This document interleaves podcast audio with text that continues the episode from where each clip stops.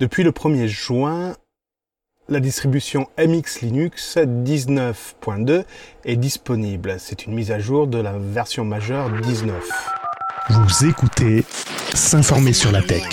Sécurité, informatique, hack et loisirs techniques. Il est possible de mettre à jour cette distribution depuis une version 19 ou 19.1. Par contre, si vous êtes comme dans mon cas, vous venez d'une version 18 ou encore antérieure, 17 par exemple, il ne sera pas possible de faire une mise à jour pour accéder à la version 19. Il faudra absolument réinstaller MX Linux en version 19 ou directement en version 19.2. Mais alors, comment justifie MX Linux sur cette décision de ne pas proposer de solution de passage de 18 vers 19 parce qu'en en fait, il y a un changement fondamental de structure.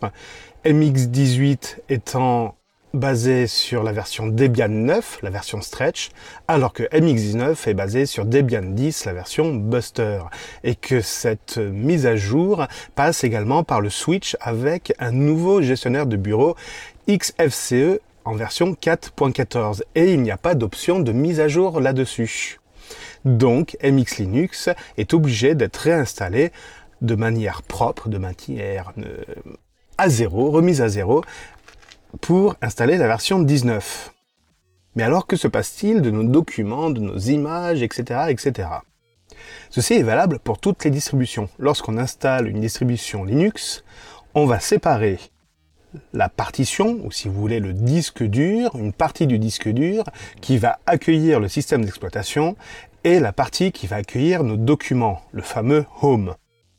En séparant ces deux zones mémoire sur le disque dur, il sera possible alors de réinstaller le système d'exploitation et tous les programmes associés sans toucher aux données personnelles, aux documents, aux images, aux photos, aux vidéos ou à la musique. On fait du partitionnement, on partitionne les programmes d'un côté et les documents personnels de l'autre.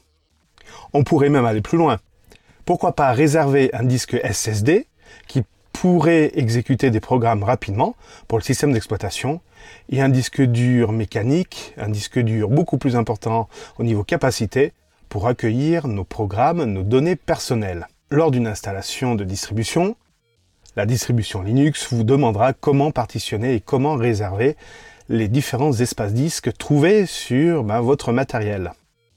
Évidemment, lors de l'installation, lorsqu'on choisira le dossier Home, on veillera à ne pas cocher la case Effacer, mais simplement Montage. Et oui, le point de montage permet d'indiquer au système d'exploitation de s'appuyer sur cette partition pour un dossier particulier, là en l'occurrence le dossier Home. Pour ceux qui seraient déjà en version bêta de MX19 ou en version finale ou en version RC1 voire 19.1, la mise à jour vers, vers MX19.2 se fait de manière automatique via MX Package Installer. Je vous parle de MX Linux car c'est la distribution, d'après le site distrowatch.com, la distribution la plus populaire depuis au moins 12 mois. Elle est appréciée avec une note de 8,8 sur 10. Et c'est bien sûr une distribution basée sur Debian, la version stable, et le bureau XFCE, le bureau un peu plus light que les autres bureaux qui permet d'installer cette distribution à peu près sur toutes les machines. Les architectures proposées sont les versions 32 ou 64 bits de chez Intel. Et il existe un live CD pour pouvoir tester la distribution avant de l'installer. Et en parlant de réinstallation de distribution, je vais vous présenter ça.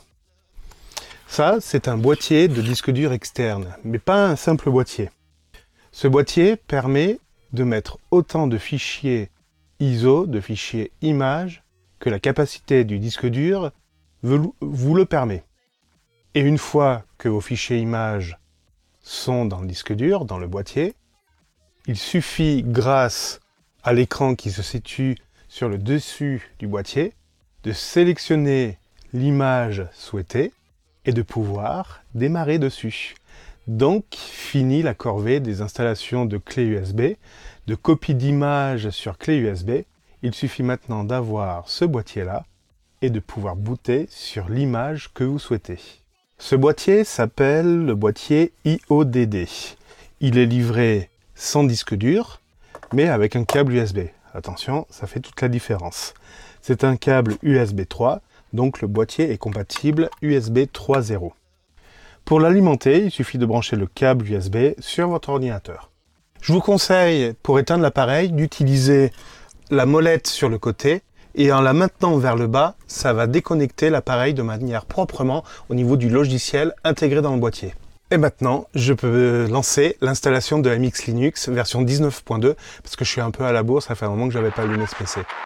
J'espère que cette vidéo vous a plu et vous a ouvert d'autres horizons. Gardez un œil ouvert.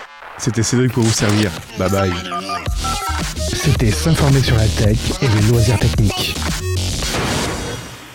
Réagissez à cet épisode et retrouvez plus d'informations sur celui-ci dans la description.